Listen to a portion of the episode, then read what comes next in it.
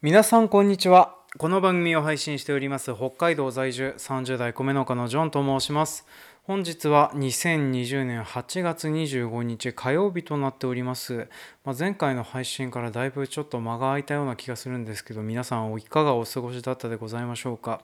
私はですね、えー先週の8月18日より延々とトウモロコシの収穫を始めておりまして、えー今年はいろいろとトウモロコシの収穫方法やら何やらを工夫をしてそして労働時間の軽減に努めようと思ってね、えーいろいろな努力をして収穫時間を遅めたりとか、えー収穫の効率を早めたりとかそういうようなこともしたんですけれども結局1日13時間拘束12時間労働というふうなのが変わらずというふうな状況でね今現在過ごしているような状況となっております。皆さんいかがお過ごしでございましょうか、まあここ最近はね、えー結局繁忙期のあの忙しいような状況となっておりまして、えーろくな台本が組めておらないというふうな状況となっております。でねそしてあとこの状況下になりますとねあの文字が滑っていったり言葉や意味が滑っていくっていうふうなことが頻繁発しておりましてね、まあ、私あの常日頃から四則演算を間違えるですとか、えーこの A という単語を発しているつもりで B という単語を発しているというね、まあ、そういうようなトラブルをね頻発してたりするような状況となっております。で、えー今回はですねそういう危機的な状況というふうなのもありますので、えー今回ののあの営農とサブカルトはですね農飯期こういうようなサブカルだったら食べられるというおかゆコンテンツのご紹介をさせていただけたらなというふうに思っておりますね。まあ、いろいろとね話をしていこうかとは思うんですけれどもおかゆコンテンツと言いつつおかゆのように摂取はできるけどそれは抗精神薬なのではとかねそんなようなものも若干混ざってはいるんですけども、まあ、そんなようなのを踏まえて、えー忙しい私のような農業者でもなんとか摂取できるようなコンテンツとか楽しみとかそういうふうなことについてお話しできる回となっているかなと思いますのでよろしかったら最後までお聞きくださると嬉しいです。というわけで今回も参りましょう。営農とサブカル。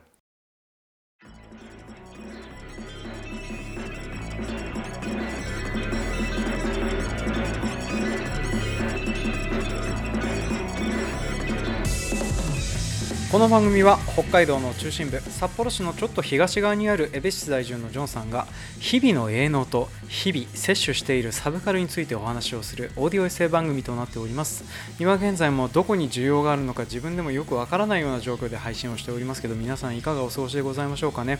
まあ私の冒頭でちょろっと話しましたけれども、まあここ最近の近況についてちょっとお話をさせていただければなというふうに思っております。で、えー私はですね、えー8月18日よりトウモロコシの収穫作業を始めております。でね今年からいくつか工夫をしましてトウトウモロコシに関する労働時間という風なのは減らしたつもりでいるんです、えー実際にですね、えートウモロコシの収穫作業時間がですね朝の6時スタートでも間に合うような状況になっているっていうね、えートウモロコシ農家としては随分あの作業時間が遅いような状況でも今あるようにはなっているんですけれども、まあ、それについてちょっとさらっとお話をさせていただければなというふうに思っております。でね具体的に何をやったかと言いますと、まあ、私あのなんていうかなトウモロコシの収穫のタイミングを遅めるっていう風なのをやってたりはするんですよね。トウモロコシって基本的にあの、えー特にめぐみゴールドという私がよく作っている品種はですね、まあ、だらだらだらだら取れ始めるという風なのがね、えー特徴の品種だったりはするんです。だからあのなんていうかな生育ムラがあるっていうのも変だけどあの発芽揃いが悪いというか、まあ、要はあの収穫をするタイミングが一斉にならないっていう風な品種なんですよね。で、えー私あのこの最初にスイートコーンをね教えてもらったのはうちの社長からなんですけど、まあ、社長から言われてたのがですね、まあ、一本も無駄にすることがないよ。で無駄にするというふうなのはね、まあ、要はあの収穫するのが遅れてしまうと果熟と言いましてあの例えばあのトウモロコシの中の黄色いつぶつぶありますよね。あれの下の方から割れていってしまって商品価値がなくなるというふうなことがあったんですよね。でそれが絶対に避けるべきことだっていうふうに、えー私最初に言明されて教えてもらいましたんだけれども、えそれを全部無視しまして、え今年はですねその収穫のタイミングを遅らせるっていうふうなことをやってたんですよね。でこれどんないいことがあるかっていうと今までそのそういう果熟やら何やらを起こさないようにするためめに探り取りっていう風なのの時間が結構入ってたんですよね。で話した通りこのめぐみゴールドという品種はですね生育のムラがある品種ですので、まあ、取れるやつ取れないやつっていう風なのが結構バラバラにあったりするんです。でそれを、えーと、一本一本いいのを選んで取るっていう風なことにやると当然あの収穫をする時間っていうのがかかっちゃうんですよね。でそれを避けるためにあの収穫のタイミングを遅らすっていうのは、まあ、多少果熟が出てもやむを得ないという風な発想が出てですね、まあ、収穫するるタイミングを遅らせに遅らせると,、えーとまあ、トウモロコシの大半が、え、収穫タイミングが遅れているような状況になっているので、まあ、あの入ったらあの特に選ばなくてもノールックでトウモロコシを取ればそれが製品になっているというふうな状況になってたりするんです。でこれをやるようになったおかげでですね、まあ、収穫の時間がだいぶというか半分以下ぐらいまで、えーとまあ、選果の時間も含めて短縮されるというふうな状況になりまして、まあ、それで朝6時から収穫をするというふうなね間に合うようにはなってたりするんですよね。であとは、えーとまあ、先日、えー、クレイジーアグリジャパンのガセアさんが、えー、このね持続化給付金大喜利みたいなのをご自分でやられておりましてね、まあ、それであのなんかこういうふうな買い方をしたら持続化給付金が当たって農作物が買えるよみたいな話をねあ農作物じゃない、えー、農機具が買えるんじゃないみたいな話がされましたので、まあ、それにちょっとお願いしてたやつでですねあのウネマ搬送車が欲しいみたいなのがあったんですけれども、まあ、それであのガス屋さんからちょっとアドバイスいただいたのもありまして、えー、まあ、今年、まあ、とりあえずウネマ搬送車を発注することが叶いまして、まあ、それを導入したっていうふうなのもあって収穫の時間が随分短くなったかなとは思うんですよね、ま、特にあのうちの場合この収穫搬送車はですねボトムアップにつながってるかなっていう、えー、弊社はですねトウモロコシの収穫作業を背負いかごというふうに言われている、まあ、背中にカゴがついているリュックサックみたいなものを使って収穫をしてるんですけどね。これを使ってるねトウモロコシ農家が一人もいないというふうなのがありまして、まあ、私は結構便利で使ってるつもりなんですけどねなんで誰も使ってないんだろうというのはちょっと謎なんですけれども。まああのこういうふうなのやってて。でこの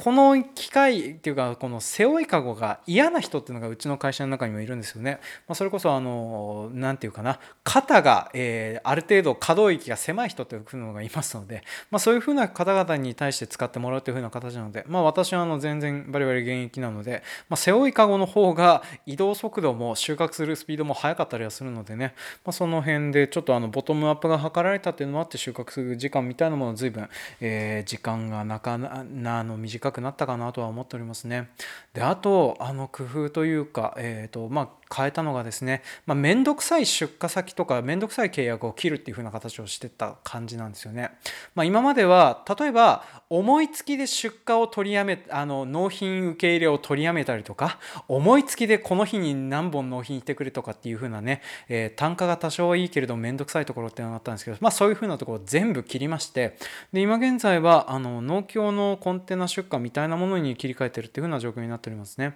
まあ、単価はね、えー、絶対うちの方が高いのにみたいなことを言われることはあるんですけどあんたらのところスナック感覚で受け入れ停止するでしょっていう風なのもありますのでね、まあ、そういう風なことを考えると今現在は、まあ、農協もね時々スナックあの受け入れ停止をする場合があるんですけどそれはあの役員やってたりすると前もって分かったりもしますので、まあ、そういう風なのもありまして今現在は、まあ、農協出荷を中心にやってたりするようなもんなんですよね。でこっちの方はあの出荷で安定を稼いでですね、まあ、お金を稼ぐ方向は、まギフト出荷とかそういうような形でね今現在は対応しているような状況になっておりますね。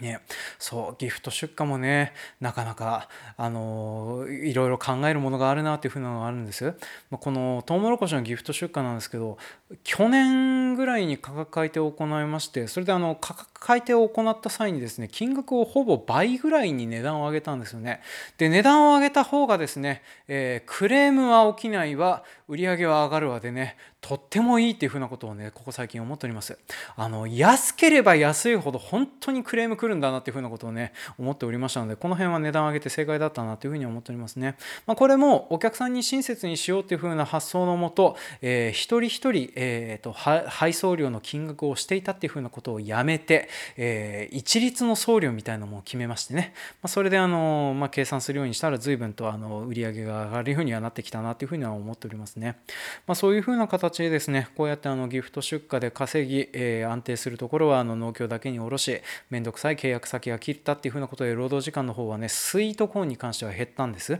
減ったんですけれどもまあ、結局のところあの仕事量というのはそんなに変わってなかったりするんです。で何が増えてんのかなって思いますけれども何なんでしょうねあの私見てる限りではとりあえず増えてるのは特にないんですよねだからあの今まで単純に多くて、えー、1日12時間で済まなかった労働時間っていう風なのが短縮されて12時間になってるだけなのではっていう風なのはねちょっとあったりしますね、まあ、なので、まあ、これから仕事量を減らしていくっていう風なことを考える上ではとりあえずスイートコーンは頭打ちだけれども他の作業はまだ見直す部分がいっぱいあるなっていう風な思っておりますね。あとはあれかな。あのギフト発送の件でちょっとねめんどくさいのがやっぱりあのそういや電話をで注文を受けざるを得なかったりとかあとはこちらで送り状を発行したりなんだりするとかっていう風な事務経理手続きみたいなのがありまして、まあ、それで時間を食ってるっていう風な形もあるかなとは思いますね、まあ、だからあのスイートコーンでできることって言えばあとはこれをね全部あの何て言うの？えっ、ー、とまあお客さんの側が勝手に入力を終わらせてくれるっていう風なサービスの方に移行してくれるっていうやつなんだけどこれがまためんどくさいですね。今現在もうちも一応 EC サイトみたいなのを作ってそれでサイトを持ってってたりしてて、まあそこで売り上げを上げるっていうふうなこともあるんですけども全然メインじゃないんですよね、まあ、今年も EC サイト全然注文が入ってなくてそれは数件だったんですけれどもその数件以外はですね基本的にあの米のお客さんから直接発注なもんですから紙で書いてある注文書をデータで電子データに起こしてとかってやるのでねまあなかなか時間がかかっておりまして、まあ、これをなんとかするのがここ最近の課題だなと思うんですけどお客さんの方に勉強してねっていう風なのがね言いづらいのでね何かちょっといい手段がないかというのはここ最近考えているような状況ですね。で、えー、ここからはですね、ちょっとサブカルの話について再話していこうかなというふうに思っております。で、私、こんなような感じでですね、えー、朝の労働時間というか、あの、作業時間みたいなものは遅めることに成功したんですけど、結局のところ労働時間は変わってなかったりするわけなんです。そして、労働時間変わってないけれども、えー、家事、育児やら何やらはありまして、家事、育児もね、ここ最近は睡眠不足やら何やら気づりながらいろいろやってるんですけどね妻からの小言が絶えないというふうな状況となっておりましてモチベーションはそもそもないような状況だけどやらないと怒られるしなっていうふうなことでいろいろやってるつらみはあるんですけどそんなような状況下でもできる、えー、サブカルとかできるサブ最近摂取したサブカルについてこそこそっとあのいろいろお話をしていこうと思いますのでちょっとここから聞いてもらえると嬉しいかなというふうに思っております。でねこういうような状況の時にサブカルあのどんなものだったら摂取できるのっていうふうに言われるとまずあの10分から30分ぐらいで、えー、触れるものじゃないとどうしようもないんですよね、まあ、だからこの時点で据え置き機のゲームをやることは難しいしあとは映画が見れないんですよね。一応あの映画も若干見てはいるんですけれどもそれもあの何て言うかな丸々1本通して見るじゃなくて1日に10分20分ずつ見るみたいな形で見るのでなんかのの映画体験としてはあまり喜ばしくないものになっちゃってたりするんですよね。だからこれでやるのはあの見る気はしないけどあの雑に見てもいいやって思うようなやつ、まあ、例えばここ最近はですね、えー、ネットフリックスに助手サソリが入ってるので、まあ、爆笑しながら見てたりはしてたんですけどね。こう何ていうの人権侵害も甚だしい、えー、刑務所生活みたいなのとかね。あと意味不明なオープニングの運動とかね。まあそういう風なのをねちょっと爆笑しながら見つつあの梶芽子さんのおっぱいを見ながらとかね、まあ、そんなことであのぼーっとしながら見てたりはしてたんですよね。あのオープニングテーマがいいですよね。あの 女女女心の恨み節っていうね、えー、誰がわかるんだよっていう話ではございますけどなんか4部作あるそうなんで、まあ、ちょっとネットフリックスまた来たらあの惰性で見ようかなとは思っておりますね。なんですけどねこういうふうにあの惰性で見ちゃうとあんまり考えを持って見るってことができないんですよね。一応あのネットフリックスの最近のアニメとかも全然追ってるつもりで終えてないんですよね。あのデカダンスは見見てるんですけどほぼ惰性で見てるのでそんなに面白いとも思っていない状況で見てるのでね、あの、なんとも言えないですね。あと、ヤマト、えー、214、えー、2199も見たんですけれども、ヤマトだなーで、そこまで、あの、なんていうかな、あの、そもそも、あの、コスモクリーナーを地球に持ってきてくれればよかったのではっていう風なところをね、えー、まあ、説明がついてるっていう風なのは良かったかなとは思うんですけれどもね、雪は別に地球に散らなかったんだなっていう風な、まあ、そんなことを思いつつ、えっ、ー、と、こまあ、ヤマト2199みたいなことを見てたりはしておりましたね。まあ、そういうふうなあの惰性で見るっていうふうなこともやってたりはするんですけども、えー、今回メインで話したい話をさした方がいいね。えっ、ー、とすいませんね。今日はですね、本当にあの、疲れておりますね。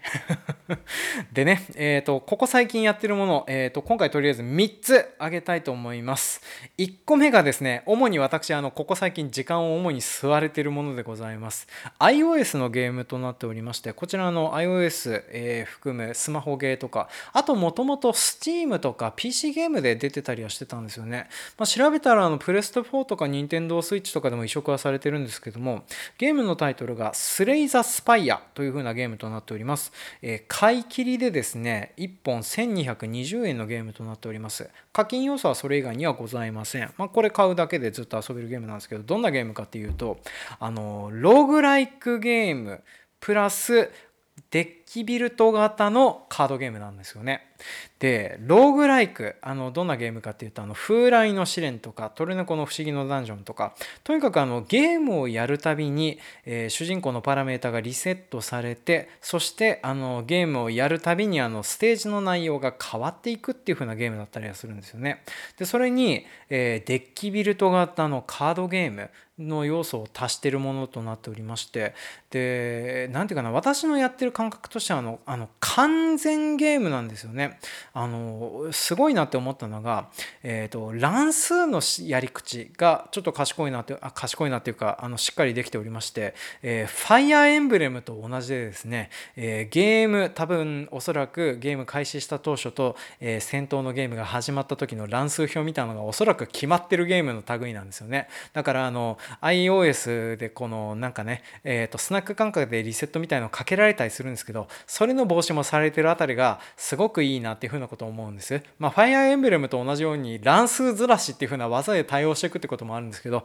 まあさすがにそこまではしてないんですけどね。で、このゲーム面白いなっていう風なのが、えっ、ー、と、このローグライクっていう風なところが、まあまず私のところのすごく刺さっているっていうのと、あと、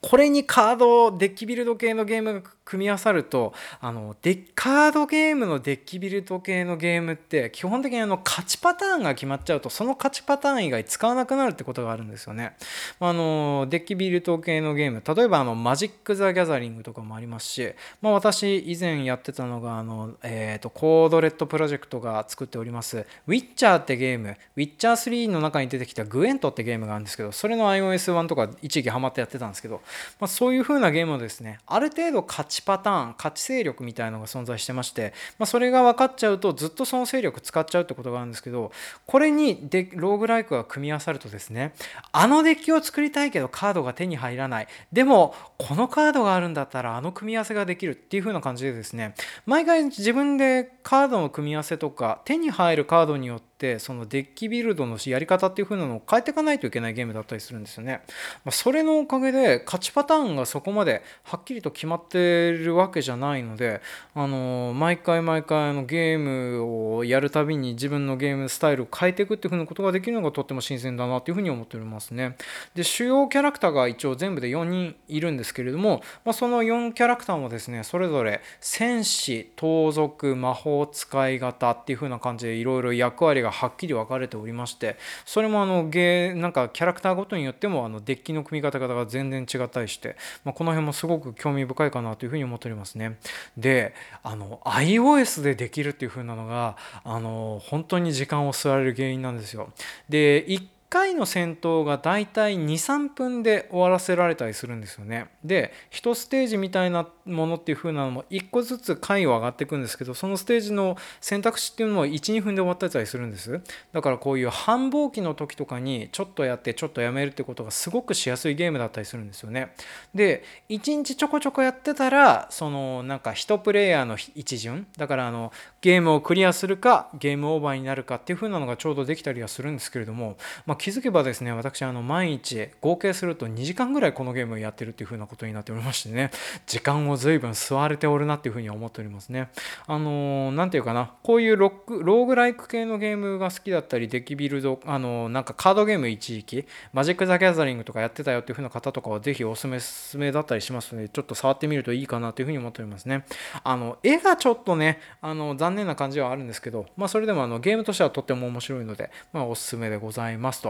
で、えーと、これはねすごくハマってたりはするんですけれども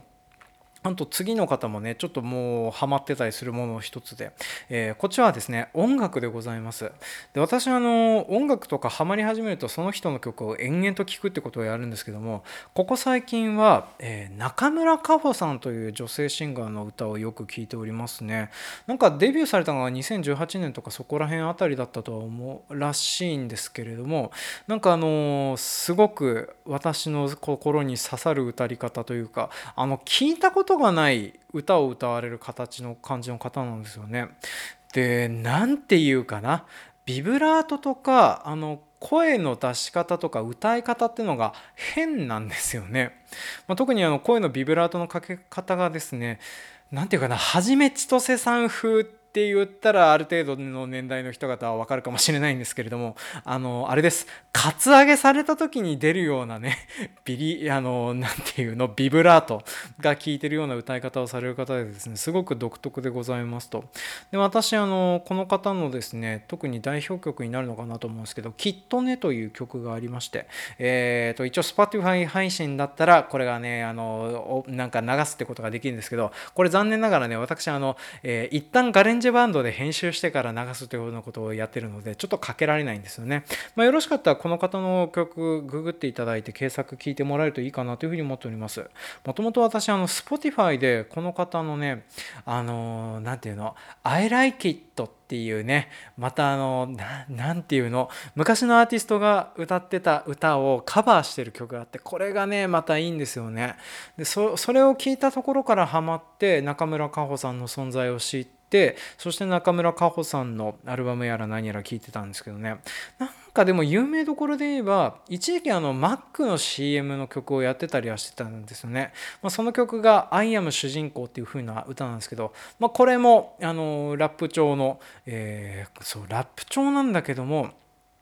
独特の歌なんですよね。まあ、なんでちょっとあの私が説明するよりも、えー、皆さん Spotify でね検索していただいて聞いていただくのが間違いないかななんて思っております。でねこういう風な時にね話をしようと思うとあの音楽に対する語彙が自分の中に意外とないなってことにびっくりさせられますね。なんかあの音楽って音楽のジャンルについての言葉で喋らないといけないのかなというふうに思うとねこの辺の語彙が少ないと意外と話せることないかなというふうににね思ってたりはしますね。まあ、私結構音楽聴いてるつもりではいるんですけれどもでもあの人に対してここがこういいっていう風なことをねなかなか言えなかったりするのがあったりするんですよね。まあ、例えば例えばっていうのも変だけど、まあ、私たびたび話してるとは思うんですけれども、えーとまあ、80年代 J-POP みたいなものとかが好きだったりするんですよね。J-POP っていうかシティポップかな。でこのねシティポップっていう風なジャンル名を今まで知らなくてえっ、ー、とあれかな童貞捨てた時の朝にかかってそうな曲っていう風なね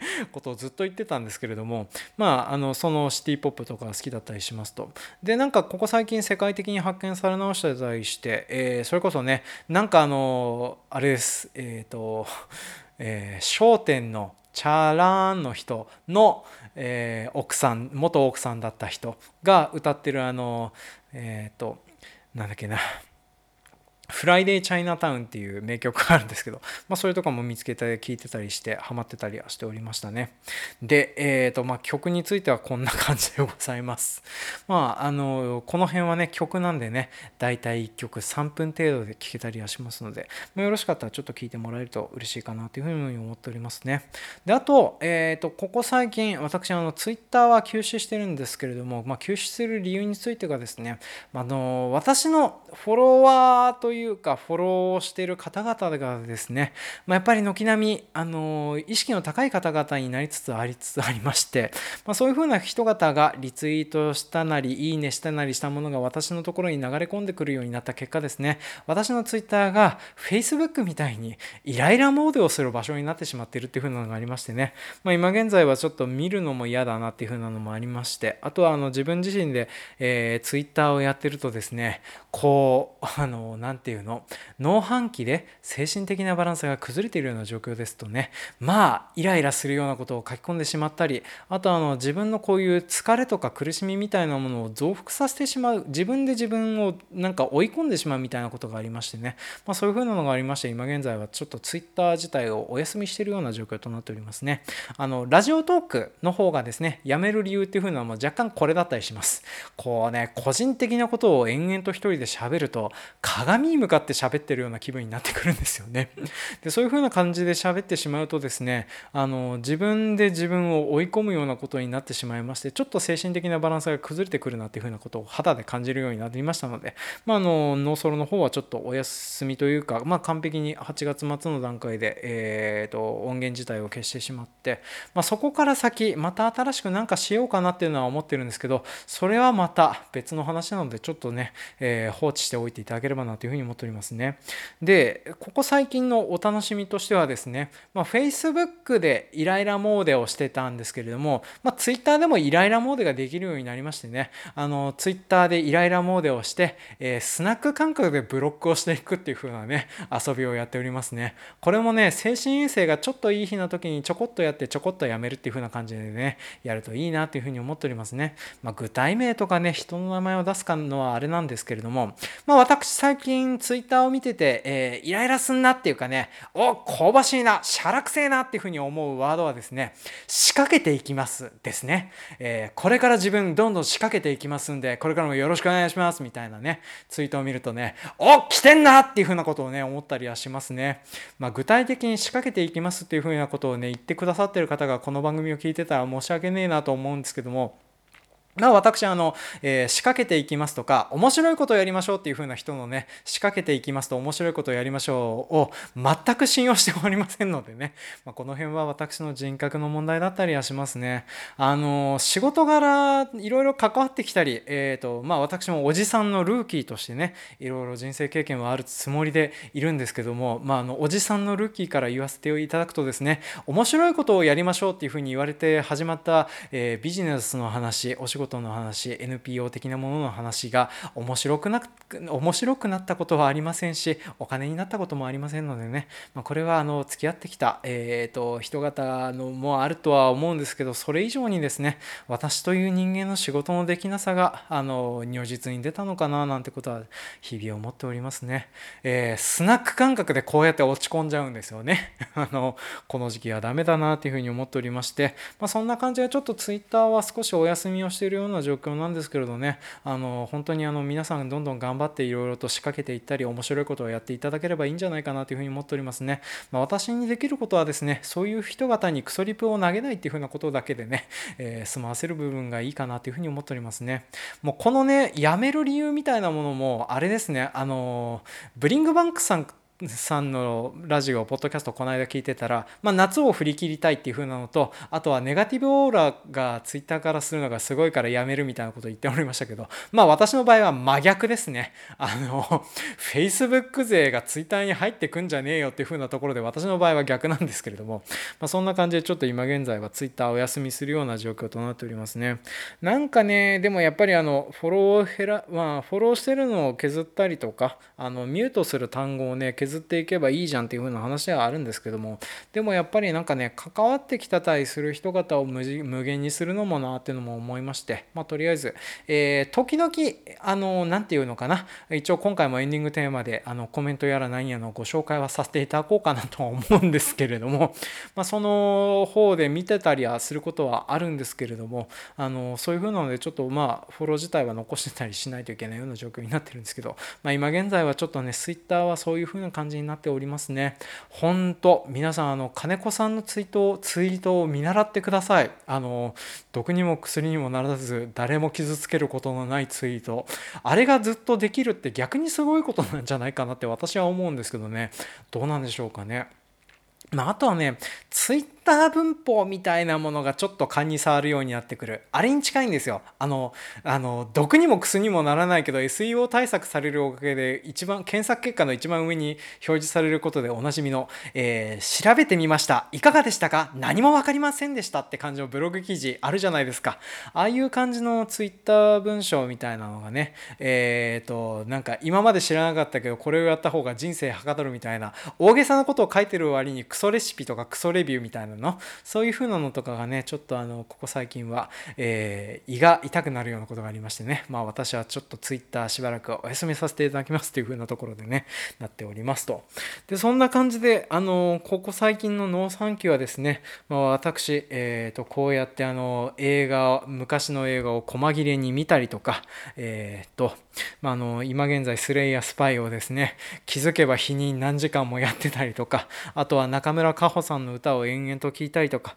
まあ、そんなようなことをしつつ、まあ、なんとか元気にやっておりますのでね、ま、皆さんもちょっと惰性でもいいのでちょっとこういう風な、えー、サブカルの楽しみ方してみてたらいいんじゃないでしょうかってところで今回はお話を締めさせていただきたいと思います。いつも以上に内容がないね。はい。というわけで、えー、今回も長々とお聴きくださいましてありがとうございました。次回もお楽しみに。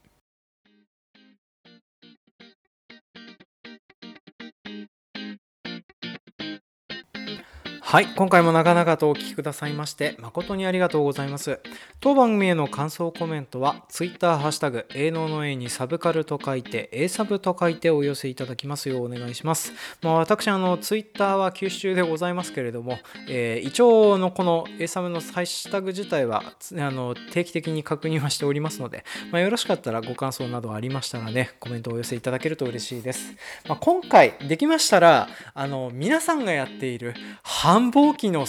繁忙期に摂取しているサブカルについてちょっと教えてもらえると嬉しいかなというふうに思っておりますね。あの私は忙しい時こういうようなものを見ていますとか あのこういうような楽しみ方をしてますとかねあの教えていただけると嬉しいですね。あの私最近やってるのなんだろうなあまあ今回も話しましたけどあと話しそびれてることにですね、えー、発酵カルチャーをちょっとやってたりしまして、まあ、大体あのよくやってるのがザワークラウトを作って食べるっていう風なことなんですけども、まあ、ここ最近はですね、えー、トウモロコシのジュースを作るんだと思っていろいろやってるんですけども、えー、まだ動いてないような状況ですね。機材を集めて料理をする暇がないという風な状況になっておりますね。あの最終的にはですね、まあ、トウモロコシ一応糖度がうちのやつ平均して20超えてるんですけども、まあ、20糖度超えてるようなものをですね、えー、とこうやっていっぱい、えー、と何ていうか一鍋に集めましてイーストをかませるとですね、えー、発泡するトウキビジュースができるのではないかなっていうふうには思ってるんですよね。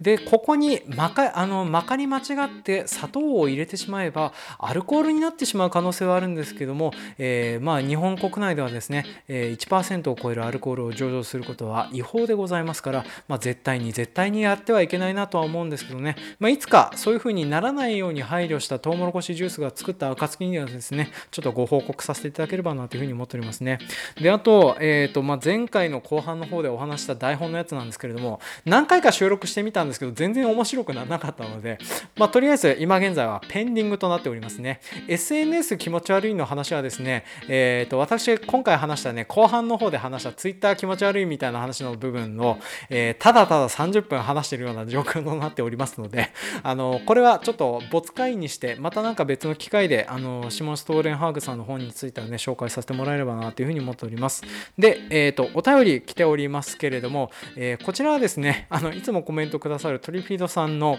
ノーソロ難民ですね。ノーソロに来たコメントがあの A サバー宛に来てたので、まあ、それのいくつかちょっとコメントをさせていただければなというふうに思っております。えー、っとそうだななんかたくさん来ててるんですけれど、まあ、とりあえずあのいくつか、えー、ノーソロのダイエットの回、まあ、これはですね、えー、まあ私の、えー、ここ最近朝ごはんで食べているプロテインと青汁を割ったもの についての話をね、ディストピア飯っていう風な形で紹介させてもらってたんですけれども、まあ、それについてのコメントです。プロテインプラス青汁プラス豆乳。最近朝飲んでいるミロミロが強いこのディストピアな味付けに思えてきました。すいません、なんかね。そうですね。あの、ミロもそういう粉末飲料だったりするますのでね、ディストピアでございますね。手間とお金がかかるコースだと、ミネラル豆乳ダイエットで成功された漫画家さんの本が面白かった記憶が、えー、最近のだと、小林道子さんの痩せましょうも面白かったですって判事でコメントいただきました。ありがとうございます。小林道子さんね、あの、私はハテナブックマークで小林道子さんのあの、飯の作り方やら何やら見てては面白いなっていうかね、バカだなって思うんですよね。あの、